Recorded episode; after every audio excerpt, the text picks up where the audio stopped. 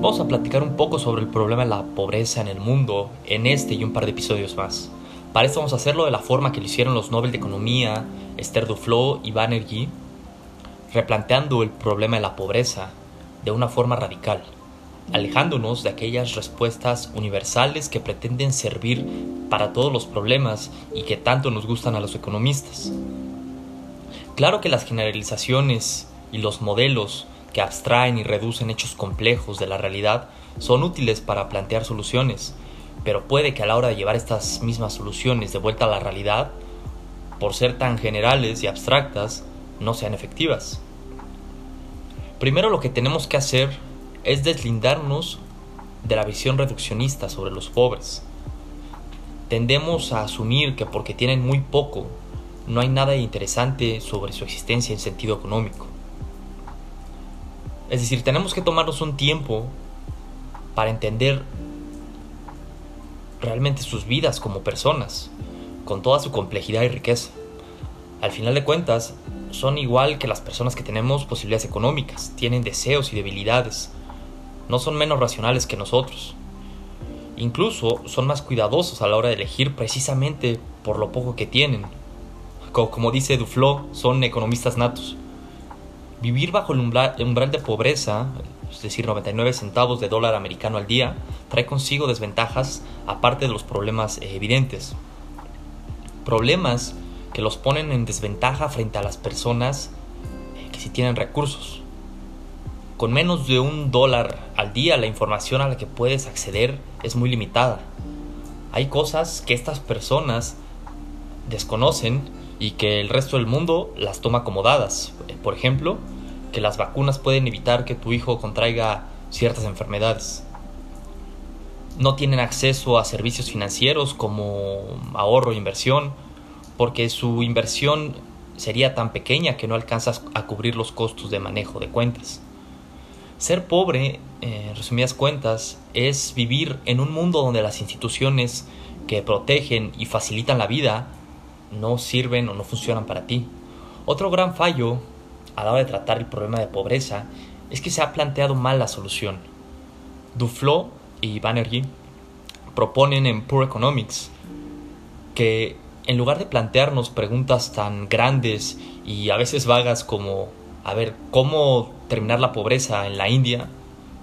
Eh, que suena como un gran problema y que muchas veces es overwhelming, como dicen, mejor desarrollemos preguntas más pequeñas, precisas y fáciles de medir en cuanto a resultados como, sabemos que la malaria cuesta X vidas al año en regiones muy pobres. ¿Se pueden evitar esas muertes? Sí. ¿Cómo? Mm, por ejemplo, promoviendo mosquiteros tratados con insecticida. ¿Es una estrategia viable? Sí. ¿Cuál es la mejor forma de proveer mosquiteros? Regalarlos, pedirles a la gente que los compre, subsidiarlos, em, no sé, regalar el primero para que las familias vean la importancia del mosquitero y subsidiar los, los subsecuentes. Bueno, son opciones. Claramente, esta es una manera distinta de tratar los problemas de gran calada. Jeffrey Sachs, economista de Columbia University, explica que los países son pobres porque son calientes, infértiles, infestados de malaria, con situaciones geográficas que los encierran comercialmente. Estas condiciones los llevan a una baja productividad y para superar esto requerían una inversión grande. Pero no pueden, pues precisamente porque son países pobres. Este efecto lo conocemos como trampa de pobreza. Para Sachs, la ayuda económica extranjera es clave, ya que puede aportar un pequeño empujón que les lleve a un círculo virtuoso de desarrollo económico. Easterly, de la New York University, por otro lado, es más pesimista y dice que la ayuda extranjera hace más daño que beneficio. No permite que la gente busque sus propias soluciones. Destruye y corrompe las instituciones locales. Para los países pobres, según Easterly, lo único que se puede hacer es tener en cuenta una idea.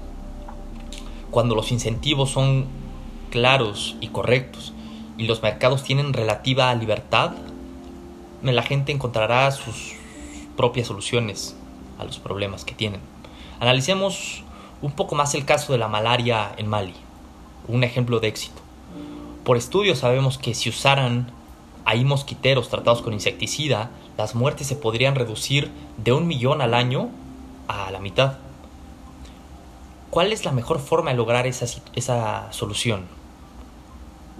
Lograr que el gobierno o una NGO regale mosquiteros, pedirle a la gente que los compre o subsidiarlos.